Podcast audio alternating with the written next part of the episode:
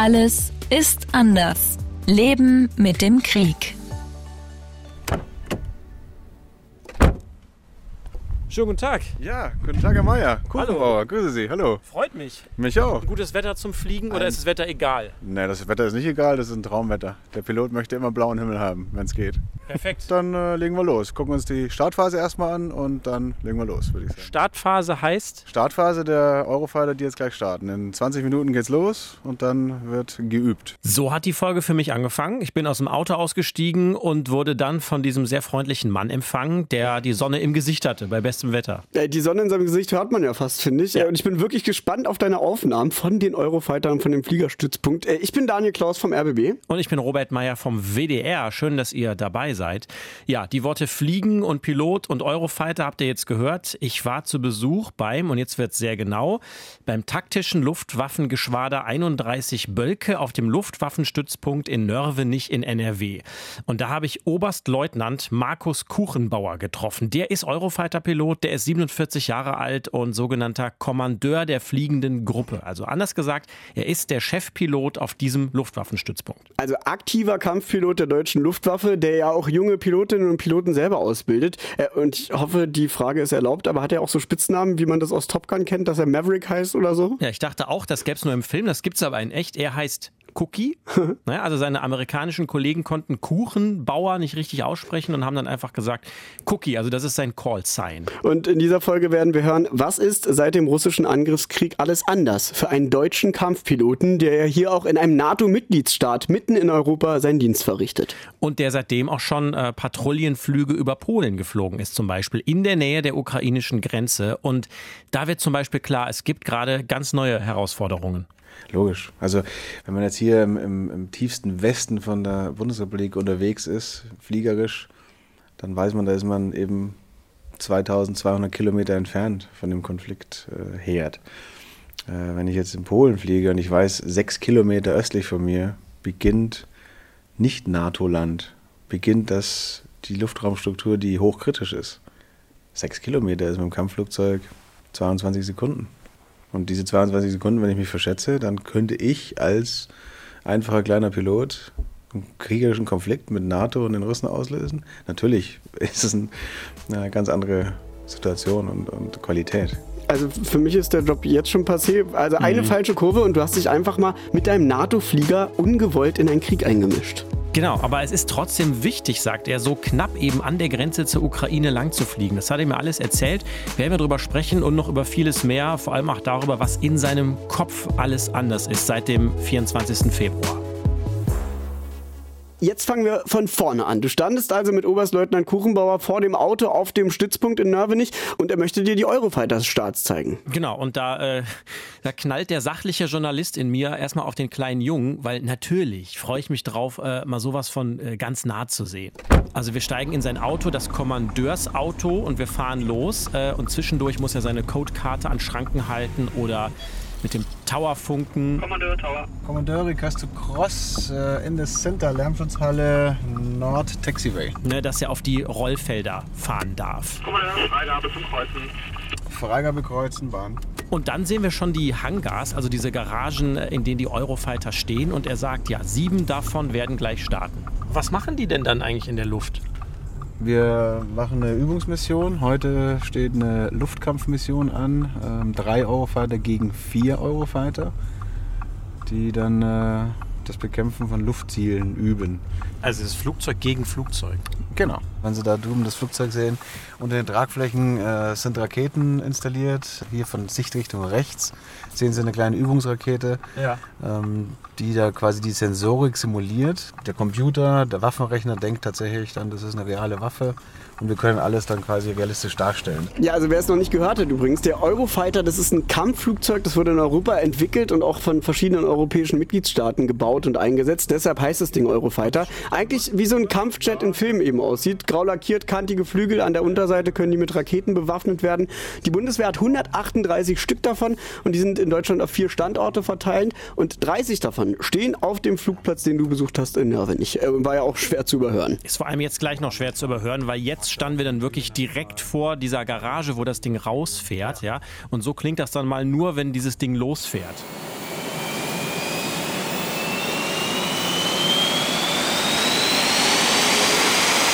Alles klar.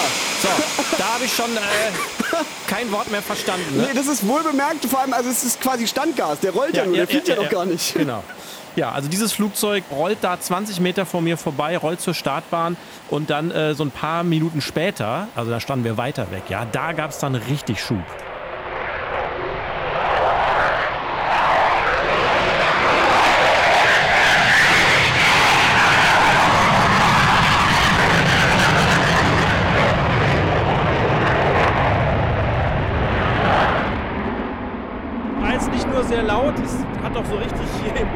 vibriert. Ich ja. habe das Gefühl, der Boden hat gewackelt. Das ist interessant, ähm, wenn Sie das so sagen. Das war jetzt lediglich der Start im Trockenschub ohne Nachbrenner. Also es geht noch lauter, wenn es noch schneller gehen muss. Äh, für Herrn Kuchenbauer war das allerdings relativ unspektakulär. Macht es gar nichts mehr mit Ihnen, so Start zu sehen? Oder oh, immer noch? Das ist immer noch faszinierend, klar.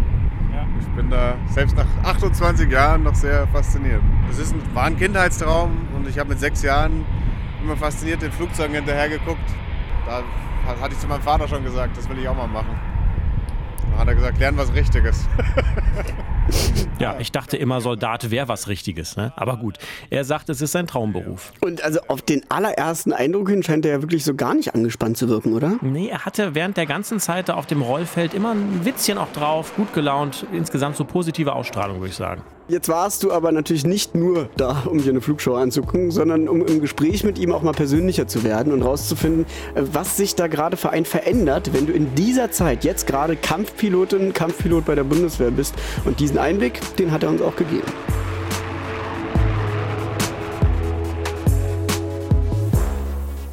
Also, wir sind nach dieser Startshow dann in sein Büro auf dem Stützpunkt. Und meine erste Frage war, sind wir im Krieg? Nee, im Krieg sind wir auf keinen Fall, das würde ich nicht sagen. Aber wir sind in einer völlig neuen, veränderten Ausgangssituation, möchte ich mal sagen. Jetzt wir in die Soldaten in Uniform, ähm, die Bürger in Uniform, die hier Dienst tun.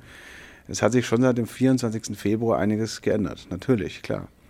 Der Fokus geht jetzt hin zu, wir haben Krieg in Europa, wir haben einen Konflikt und der Konflikt ist unberechenbar. Äh, der Fokus geht hin zu Landesverteidigung, Bündnisverteidigung und das, diese Schlagworte, die Sie ja tagtäglich hören, die äh, manifestieren sich ja natürlich jetzt in den Köpfen, weil der Fokus die letzten 20, 25 Jahre seitdem ich bei der Bundeswehr bin, äh, hat sich klar verschoben. Ja, weil es ist ja eben nicht nur die Landesverteidigung der deutschen Grenzen, die plötzlich wieder wichtig wird in seinem Job. Mir ist auch nochmal klar geworden, als er von Bündnisverteidigung gesprochen hat, wenn du Pilot bist bei der deutschen Luftwaffe, dann bist du ja eben gleichzeitig auch NATO-Pilot und damit auch verpflichtet, die NATO-Außengrenzen mitzuschützen. Ja. Das heißt, der Krieg ist in seinem Fall also wirklich sprichwörtlich vor seiner Haustür und das kannte er natürlich so bisher noch nicht. Nee, nee, er fliegt seit 26 Jahren für die Luftwaffe, war auch schon in verschiedenen Einsätzen, da kommen wir auch noch zu aber da war nie so im Kopf, das eigene Land jetzt möglicherweise zu verteidigen. Also so die ganzen letzten Jahrzehnte. Und da war jetzt hier das Jahr 2022 schon was ganz anderes. 1989, als, als die Mauer gefallen ist und der Kalte Krieg beendet war, war natürlich so ein gewisses Aufatmen in Europa da. Und der Soldat hat mit Sicherheit, das kann ich auch für mich selbst sagen, gedacht, ja, da würde jetzt erstmal nichts passieren. In Mitteleuropa schon gleich gar nicht, in Deutschland erst recht nicht uns geht's gut. Ähm, aber dass hier mal ein militärischer Konflikt entsteht, das war da fernab jeglicher denkbaren Optionen. Das finde ich aber wirklich interessant, dass da ein Soldat von der Bundeswehr das gleiche Gefühl hat, ja, wie so viele von uns, dass Krieg in Europa ja eigentlich immer vollkommen undenkbar war und mhm. man jetzt so merkt, oh, wahrscheinlich war das ein bisschen naiv. Ja, nur der Unterschied ist, für dich und für mich äh, folgt daraus nicht das Gleiche, wie das, was für einen Luftwaffenpiloten daraus folgt. Also man denkt schon viel drüber nach, was für mögliche Einsatzszenarien gäbe es denn. Ähm, zeigen wir eine Präsenz an der NATO-Ostflanke? Mit Luftfahrzeugen, mit bewaffneten Luftfahrzeugen, um einfach zu sagen, bis hier und nicht weiter, was wir ja derzeit tun. Mhm. Oder ist da ein bewaffneter Konflikt mit dabei, wo wir offensiv gegen andere Streitkräfte agieren müssen? Und das macht man sich sehr wohl natürlich Gedanken Und ja, und ich würde jetzt lügen, wenn ich sage, ich habe immer gut geschlafen. Natürlich gibt es da die eine oder andere unruhige Nacht. Ja, nicht nur für ihn. Ne? Also seine Partnerin macht sich auch Sorgen. Er hat zwei Kinder so im Teenageralter.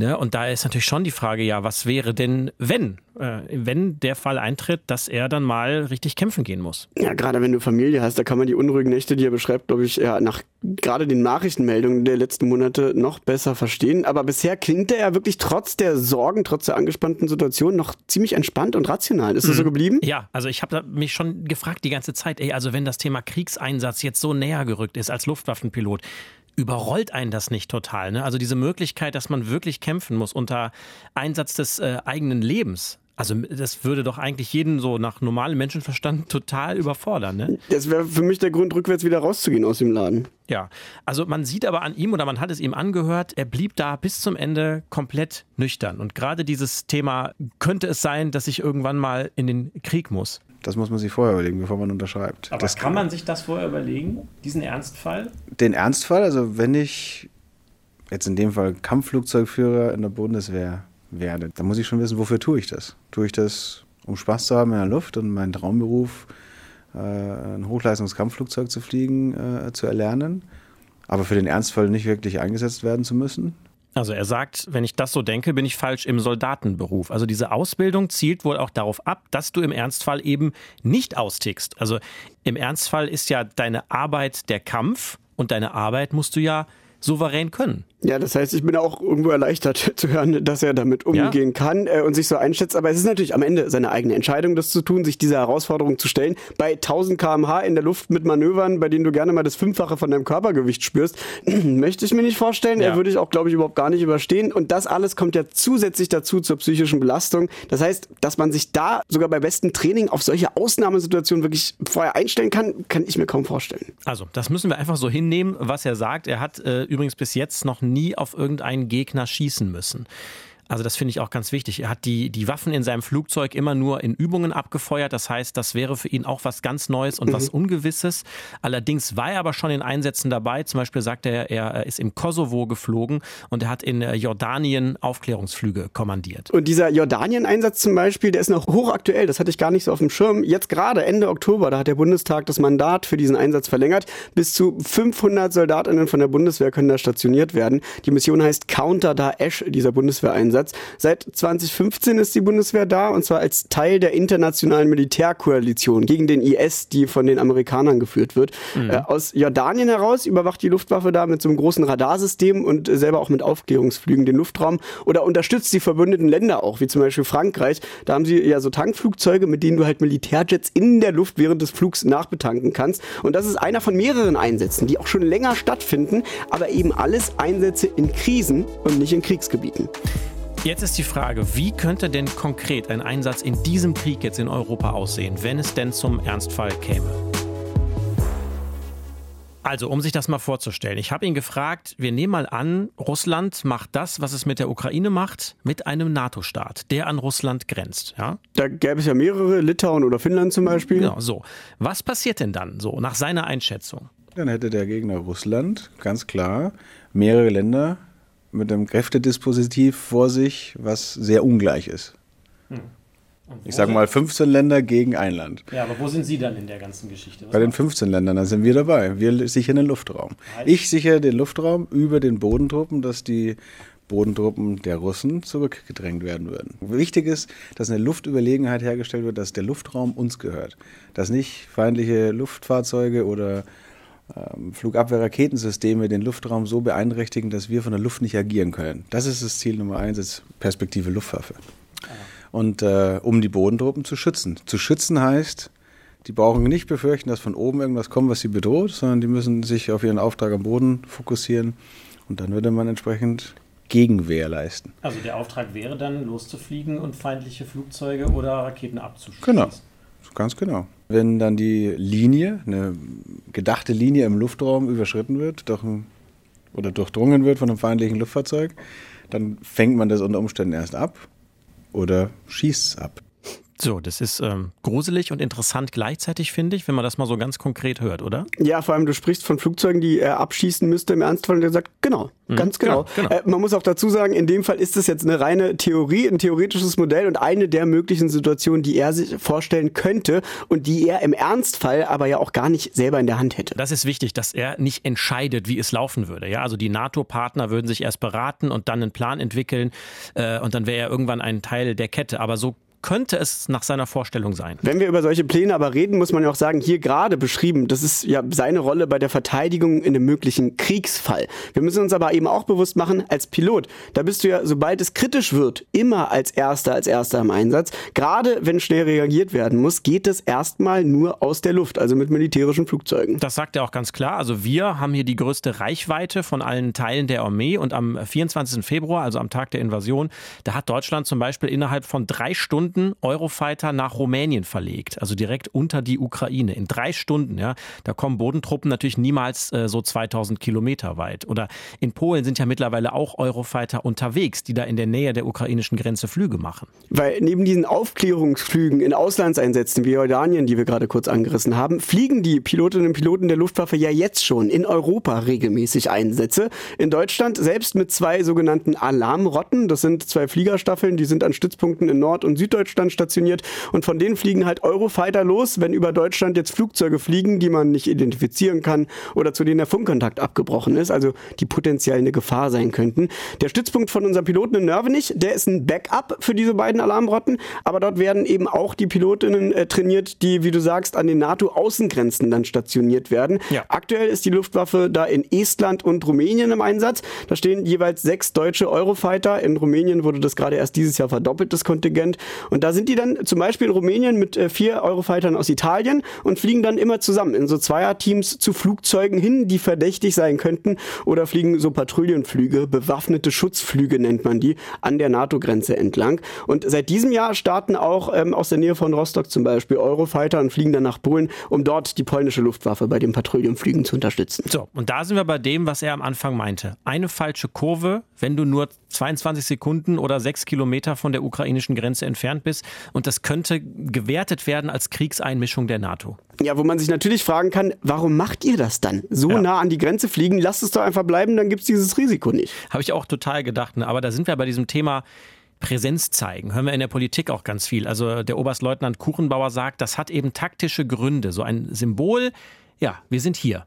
Wenn man schnell Präsenz zeigt, dann sagt man auch dem anderen, hey, ah, ah, der ist vielleicht besser vorbereitet, als ich dachte, dann ziehe ich mich mal zurück. Ja, und dieses Präsenzzeigen, das ist auch nötig und wird auch immer wieder von der russischen Luftwaffe herausgefordert. Äh, du musst wirklich mal auf den Twitter-Account von der Luftwaffe gucken. Team Luftwaffe heißt der. Die posten immer wieder Fotos von russischen Militärflugzeugen, die dieses Katz-und-Maus-Spiel, möchte ich mal sagen, mit NATO-Fliegern machen. Äh, kurz bevor unsere Folge jetzt gerade rausgekommen ist, am 6.12. zum Beispiel, da war es ein großes Transportflugzeug der Russen oder Ende November, da gab es für die deutschen Eurofighter in Estland gleich zwei solche Einsätze hintereinander hintereinander. Das waren russische Militärflugzeuge ohne Flugplan, ohne Transponder unterwegs, also ohne sich vorher anzumelden und ohne den Funkidentifikationssender, den man eigentlich im internationalen Luftraum immer eingeschaltet hat. Ja. Außer eben, man möchte solche, je nachdem, Präsenz oder Provokationsmanöver fliegen. Sowas kriegt man hier gar nicht mit, ne? Meistens. Nee. Das ist halt wirklich so dieses, dieses Militär-Klein-Klein, aber das ist ja deswegen nicht weniger krass. Ne? Nee, genau. Ja. Also verläuft immer friedlich, ist aber wirklich ja. auch Alltag für diese Pilotinnen und Piloten. Und sobald sich die, ja, solche Flugzeuge eben im Luftraum oder im, in der Nähe des NATO-Luftraums befinden, werden diese sogenannten QRA Interceptor, also Quick Reaction Alert, Abfangjäger-Einsätze ausgelöst. Und die gibt's wirklich, ja, also jeden Monat regelmäßig. Am 15. November dieses Jahr, da äh, hat diese Alarmbereitschaft nochmal ein anderes Level erreicht. Also da gab es ja für einen kurzen Moment die Sorge, dass russische Raketen auf NATO-Gebiet in Polen eingeschlagen sind. Dann hat sich ja später herausgestellt, nach aller Wahrscheinlichkeit war das ein Unfall mit einer ukrainischen Luftabwehrrakete, also keine kriegerische Absicht von äh, Russland. Aber wir haben alle, glaube ich, mal kurz gestockt und auf dem äh, Stützpunkt in Nörvenich, da hat man, als die ersten Meldungen kamen, natürlich mal ganz besonders hingeguckt. Da habe ich gedacht, bin ich jetzt mal gespannt, ob das von den Russen kam. Da habe ich mich tatsächlich äh, im Cockpit gesehen. Ja. Mit dem Befehl, was zu tun? Mit dem Befehl, sicherzustellen, dass NATO-Territorium nicht nochmal verletzt wird. Hm. Und wie das in der Umsetzung aussieht, das kann ich Ihnen nicht sagen. Und wenn ich es wüsste, dürfte ich es auch nicht sagen. So, und da merkst du mal, diesen einen Masterplan für eine Verletzung von äh, NATO-Gebiet durch äh, Russland in dem Fall, den gibt es wohl gar nicht. Ja, es ist immer abhängig von der Situation natürlich. Es gibt nur diese theoretischen Szenarien, die wir, die wir mal durchspielen können, wie gerade. Äh, und sogar wenn es konkrete gibt, dann ja, werden wir die hier nicht erfahren. Bei dem ganzen Thema war mir ein sehr harter Aspekt noch wichtig und vor allem die Frage, ist daran jetzt auch was anders, ja, wenn ein Kampfeinsatz ja näher in den Fokus rückt, wie äh, der Oberstleutnant sagt, als Pilot der Luftwaffe und das ist das Thema Tod. Interessant ist, sein Ton hat sich bei dem Thema auch nicht geändert. Also seine Mimik auch nicht. Der ist einfach so genau geblieben. Er hat mir genauso weiter in die Augen geguckt, war genauso entspannt wie vorher von der Körperhaltung und wir sind quasi auch so mitten im Gespräch zu diesem Thema Tod gekommen, als er nämlich einen äh, Satz gesagt hat, den ich nicht verstanden habe. Deswegen ist da die Luftwaffe, um die Frage zu beantworten, das sind die, die Ersten, die den Fuß durch die Tür setzen, wie man so schön sagt. Was heißt das? Fuß durch die Tür heißt, wir sind da und äh, überraschen vielleicht auch das ein oder andere Mal, weil wir schneller da sind, als man denkt. Dann sind Sie aber auch die Ersten, die sterben, oder? Nee, das will ich nicht sagen. Jeder Konflikt äh, können Sie vergleichen mit einem Konflikt zu Hause mit der Frau oder mit einem Freund oder mit einem Bekannten. Ähm, ist ja nicht sofort am Hocheskalieren. Man will ja vielleicht erstmal präventiv Maßnahmen ergreifen, dass eben der Konflikt nicht eskaliert. Aber klar, das Potenzial, dass man als erstes stirbt, ist da, keine Frage, klar. Also da wird jetzt militärische Risikoanalyse verglichen mit einem Ehestreit, ja, auch mit dem Schmunzeln. Ja. ja. also da muss ich auf jeden Fall, ja, doch lachen. Äh, wenn ich jetzt aber drüber nachdenke, so ein kühler Kopf äh, würde wahrscheinlich jedem Streit mal ganz gut tun und es zeigt sich ja irgendwie auch, dass solche Gedanken an das Risiko und ans Sterben ihm vielleicht gar nicht so fremd sind in seinem Alltag und deshalb vielleicht auch gar nicht so eine große Zurück Haltung oder Scheu da ist, wenn er drüber spricht. Ja, also wie gesagt, er hat immer auch wieder so Witzchen gemacht und in unseren Gesprächspausen gelacht. Also dieser Mann hat einen Umgang mit diesen Themen, ja, mhm. zumindest in unserem Gespräch. Also das hat mich gleichzeitig ein bisschen verwirrt und aber auch beeindruckt und immer wieder dieses Rationale bei ihm. Als ich zum Beispiel gefragt habe, ja, wie kommen Sie denn jetzt damit klar, dass Sie vielleicht früher sterben als andere auf natürlichem Weg? Das ist eine gute Frage. Ich komme gut damit klar, sonst äh, wäre ich fehl am Platz hier, bin ich mir sicher das ist, das ist, gehört zum Berufsbild. Das ganze Mindset hat sich verändert aufgrund der, der geopolitischen Situation. Also wenn man davon ausgeht, wir leben im tiefsten Frieden und äh, Krieg ist undenkbar und eine Woche später heißt, ups, der Artikel 5, Bündnisverteidigung, Bündnisfall, ist jetzt wieder auf der Agenda ganz oben, dann macht man sich natürlich Gedanken, klar. Also ja, es ist jetzt noch mal härter und anders, aber die Möglichkeit, dass du stirbst, gehört zum Beruf, sagt er wieder. Ne? Das ist einfach abgefahren. Ja, ich. absolut. Und sich dann eben trotzdem mit dem Wissen für diesen Beruf zu entscheiden, vor allem, also weil das Risiko, das ist ja gar nicht erst in einem Kampfeinsatz da. Sogar so ein ganz alltäglicher Trainingsflug über NRW aus Nörvenich gestartet, ist schon viel, viel gefährlicher, als wenn wir ins Flugzeug steigen. Ja, da habe ich so ein äh, Zwei-Sekunden-Statement von ihm gespeichert. Er sagt, äh, ja, bei aller Sicherheit heutzutage, bei diesen Übungsflügen, ja, computergesteuerte Systeme und so. Aber manchmal gibt es Situationen, wenn zum Beispiel zwei Flugzeuge sich bei so einer Übung sehr nahe kommen, dann denkt er auch schon mal, puh, das war knapp. Ja, also, die Gefahr gehört halt immer irgendwie dazu, auch im Training. Ja, und äh, leider gibt es ja auch immer wieder teilweise schwere tragische Unfälle mit militärischen Flugübungen. Auch bei der deutschen Luftwaffe, zum Beispiel vor drei Jahren, 2019, da sind zwei Eurofighter der Luftwaffe im Flug zusammengestoßen bei einer Übung. Ein Pilot konnte sich retten, der andere 27-jährige Pilot ist ums Leben gekommen. Und im selben Jahr starb auch eine 25-jährige Soldatin, als ein Helikopter der Luftwaffe, der Bundeswehr, abgestürzt ist. Mhm. Auch in Nörvenich, wo du warst, da gab es vor 60 Jahren mal ein sehr, sehr schweres Unglück. Vier Piloten sind dabei ums Leben gekommen. Also eine reale Gefahr, die man bestimmt auch, wenn man da arbeitet, kaum ausblenden kann. Äh, oder ich habe gestern auch so eine Checkliste noch gesehen von der Bundeswehr, welche wichtigen Dokumente du vor einem Auslandseinsatz bereitlegen sollst. Testament. Und, ja, ey, wirklich. Das steht da in so einer Checkliste zum Abhaken. Geburtsurkunde, Zeugnisse, Testament. Ja. Also spätestens dann musst du dich ja damit auseinandersetzen. Nicht erst, wenn du im Einsatz bist. Das habe ich da auch schon mal von einem anderen ähm, Termin mit, mit Soldatinnen und Soldaten Soldaten gelernt, dass die sich sehr früh in jungen Jahren mit einem Testament auseinandersetzen. Mhm. Also diese Gedanken über den Tod, ähm, das ist bei ihm jetzt speziell nichts Neues. Ich denke da manchmal so ein bisschen philosophisch über, über Nachtflug nach, wenn man sich in 40.000 Fuß nach oben guckt, da gibt es keine Wolken mehr, da endet die, die äh, Atmosphäre irgendwo dann auch, es wird dunkel bei Nacht, hast du dann nur die Sterne und das sind Sternenanblick, den kennt man so nicht von, von der Erdoberfläche. Da denkt man sich manchmal so, was ist denn nach dem Tod? Was ist denn das Universum? Das ist ja für uns als Mensch alles unvorstellbar. Also dieses absolut philosophische Kopfkino, äh, mit dem habe ich ehrlich gesagt in dieser Folge nun gar nicht mehr gerechnet, gerade nachdem wir ihn die ganze Zeit so aufgeräumt erlebt haben. Aber äh, das Bild bleibt hängen und äh, falls er zuhört, hätte ich gerne ein Foto davon mit. Von diesem Ausblick mit Ja, den Sternen. bitte, ja. ja. Kamera nach oben durchs Cockpitfenster. Mal gucken, wie das ausgeht. Wenn es Ja. erlaubt ist. Gehen wir zum Schluss wieder zurück äh, konkret auf diesen Stützpunkt in Nörvenich und äh, gucken mal, hat sich denn jetzt da konkret was in den Abläufen verändert? Vielleicht auch so im Miteinander seit dem 24. Februar. Ja, ich denke mal, die haben bestimmt viel, viel mehr Übung als vorher oder mehr Bereitschaftsdienste oder so. Also die Truppe muss schon mehr leisten jetzt. Ne? Es war vor dem 24.02. so, dass da am Wochenende und an Feiertagen meistens nicht geübt worden ist. Ähm, auch mit Rücksicht auf die Leute, die da in der Nähe wohnen, ja. Stichwort Lautstärke. Ähm, jetzt gibt's eine durchgehende 24-7-Besetzung. Es gibt mehr Übungsflüge und das heißt auch für die Pilotinnen und Piloten da äh, mehr Opfer im Privatleben, sagt er ganz klar. Das ist so das eine. Und dann ist auch das Potenzial mehr da für mentale und psychische Belastungen. Also das merkt auch er als Chefpilot und deswegen sagt er, ist der Umgang äh, mit seinen Pilotinnen und Piloten jetzt ein bisschen anders. Ja, ich gucke mal meine Soldatinnen und Soldaten sehr genau an. Ich gucke denen in die Augen, ähm, versuche den, den unmittelbaren Kontakt auch als Vorgesetzter mit ihnen noch intensiver zu pflegen, als ich sonst tue. Ähm, es wird eine sehr hohe Flexibilität jetzt von den, den Soldatinnen und Soldaten erwartet. Und diese Flexibilität, die kann natürlich dazu führen, dass der eine oder andere vielleicht was in sich reinfrisst, was er nicht offen artikuliert. Und das ist meine Aufgabe natürlich, dass ich da darauf achte und gegebenenfalls auch mal ein Vier-Augen-Gespräch führe oder mal eine Tasse Kaffee mit den, den Kameraden trinke, um abzuklären, was man dann anders oder besser machen kann. Und ich glaube, diese Gespräche sind echt nötig, weil äh, die Zahl der Leute bei der Bundeswehr, die psychisch erkrankt sind durch Einsatz oder durch Einsatzübungen, ist in den letzten Jahren immer weiter gestiegen. Allein im letzten Jahr waren es deutlich über 300. Ja, und wie es in diesem Jahr dann ist, das werden wir sicherlich in Zahlen dann auch noch mal merken, ja, wenn die dann raus sind. Also am Ende geht es viel um ein neues Mindset und um neue Belastungen bei Soldatinnen und Soldaten, noch bevor wir über mehr Übungen und mehr Einsatzszenarien jetzt reden. Ne? Also es ist erstmal im Kopf, dieses alles ist anders, das spielt sich da ab, wenn du zum Beispiel äh, eben Luftwaffenpilot bist. Das nehme ich jetzt zumindest mit vom Chefpiloten in Nörvenich. Über die schönen Dinge des Lebens, die, die Standard waren die letzten 20, 25 Jahre in meinem Leben, wo man immer gesagt hat, ja, ich fahre zweimal in Urlaub und ich habe Spaß, ich fahre Motorrad, äh, mache das, plane das drei Monate im Voraus.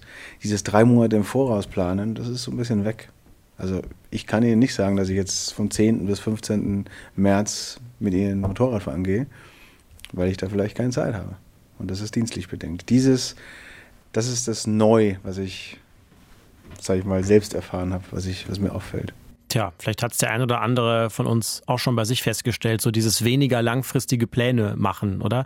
Also ich kann es für mich positiv formulieren. Mir ist äh, Spaß und Freude so im Jetzt und im Hier noch wichtiger als letztes Jahr, sage ich mal. Aber ich bin auch kein Berufssoldat. Ich fand total interessant, dass wir in dieser Folge jemanden kennengelernt haben, für den sich ganz viel geändert hat, aber der das auch total nüchtern annimmt, weil er sich beruflich darauf vorbereitet hat, dass Dinge sich für ihn ändern können.